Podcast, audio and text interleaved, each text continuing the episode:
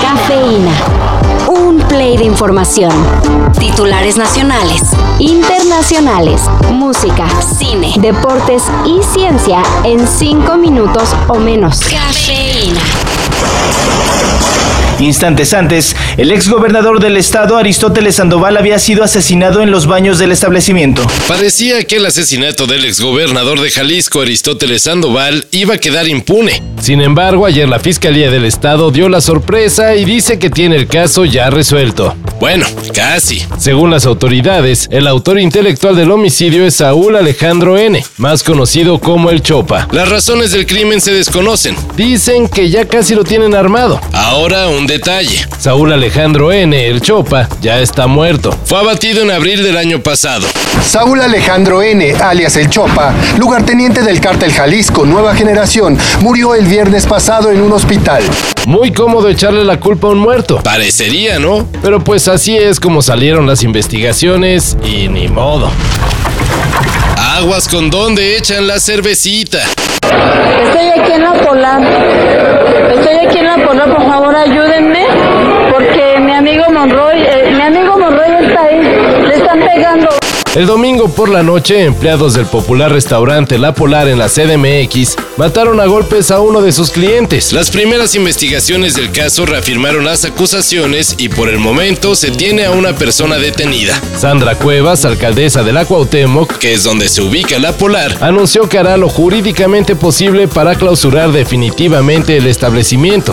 La Secretaría de Seguridad de la Ciudad de México detuvo a Román Ignacio Torres Ramírez, gerente de La Polar, por su presunta participación en la golpiza. Al respecto, los administradores de la Polar solo dicen que colaborarán con todo para esclarecer los hechos. Buenas noticias en el fútbol. Amir Nasir Asadani, el futbolista de Irán que iba a ser ejecutado por participar en protestas contra el régimen de su país, fue perdonado. Ahora solo tendrá que pasar 26 años en prisión. Bueno, ni tan buenas noticias entonces, por lo que la Unión Global de Jugadores Profesionales, la FIFPRO, seguirá en protesta para que la condena sea removida completamente y Amir Nasir Asadani consiga su libertad. John Lyndon y Public Image Limited están de regreso, aunque no en una versión que será del agrado de muchos de sus fans. El ex Sex Pistols presentó ayer Hawaii, la primera canción con su banda en los últimos ocho años. in our hearts. Here again, La verdad, está lejos de ser una composición potente y bailable como muchas del catálogo de P.I.L. De hecho, con esta canción, Lyndon y compañía tienen la idea de participar en Eurovisión representando a Irlanda. Hawái es un mensaje de esperanza de que en última instancia el amor lo vence todo, declaró Lyndon en entrevista para Spin.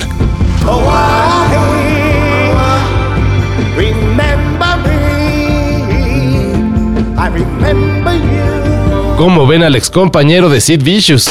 ¿Qué te pasó, viejo? Antes eras chévere. Todavía soy. Nah. Chicos, quiero que vean lo que está haciendo la oficina. Quita tu chingadera si no sabes. Soy influencer, soy influencer, Quítate. soy influencer. ¿Qué quieres que haga? ¿Quién sabe si allá también los influencers se han metido en política como acá? Pero en Francia las autoridades quieren comenzar a regular las actividades de los famosos en redes. No, güey, no te puedes mover nadie, güey. Tú sigue grabando, güey, no hay pedo. Soy influencer. A huevo. Según la propuesta del Ministerio de Economía de los Galos, lo que se pretende es que los influencers dejen de usar su poder para recomendar productos solo por dinero. Es decir, que no sean parte de publicidad engañosa. Para ver si procede la regulación de los influencers, se realizará en Francia una consulta pública. Y pues ya, dependiendo de los resultados, se aplicarán medidas legales y fiscales para los famosos. Algo así se estaba promoviendo en México. Pero pues quién sabe qué pasó.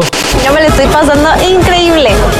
Tanto que voy a transmitir en vivo en mis historias para que mis seguidores tengan un poco de vida viendo la mía, obvio.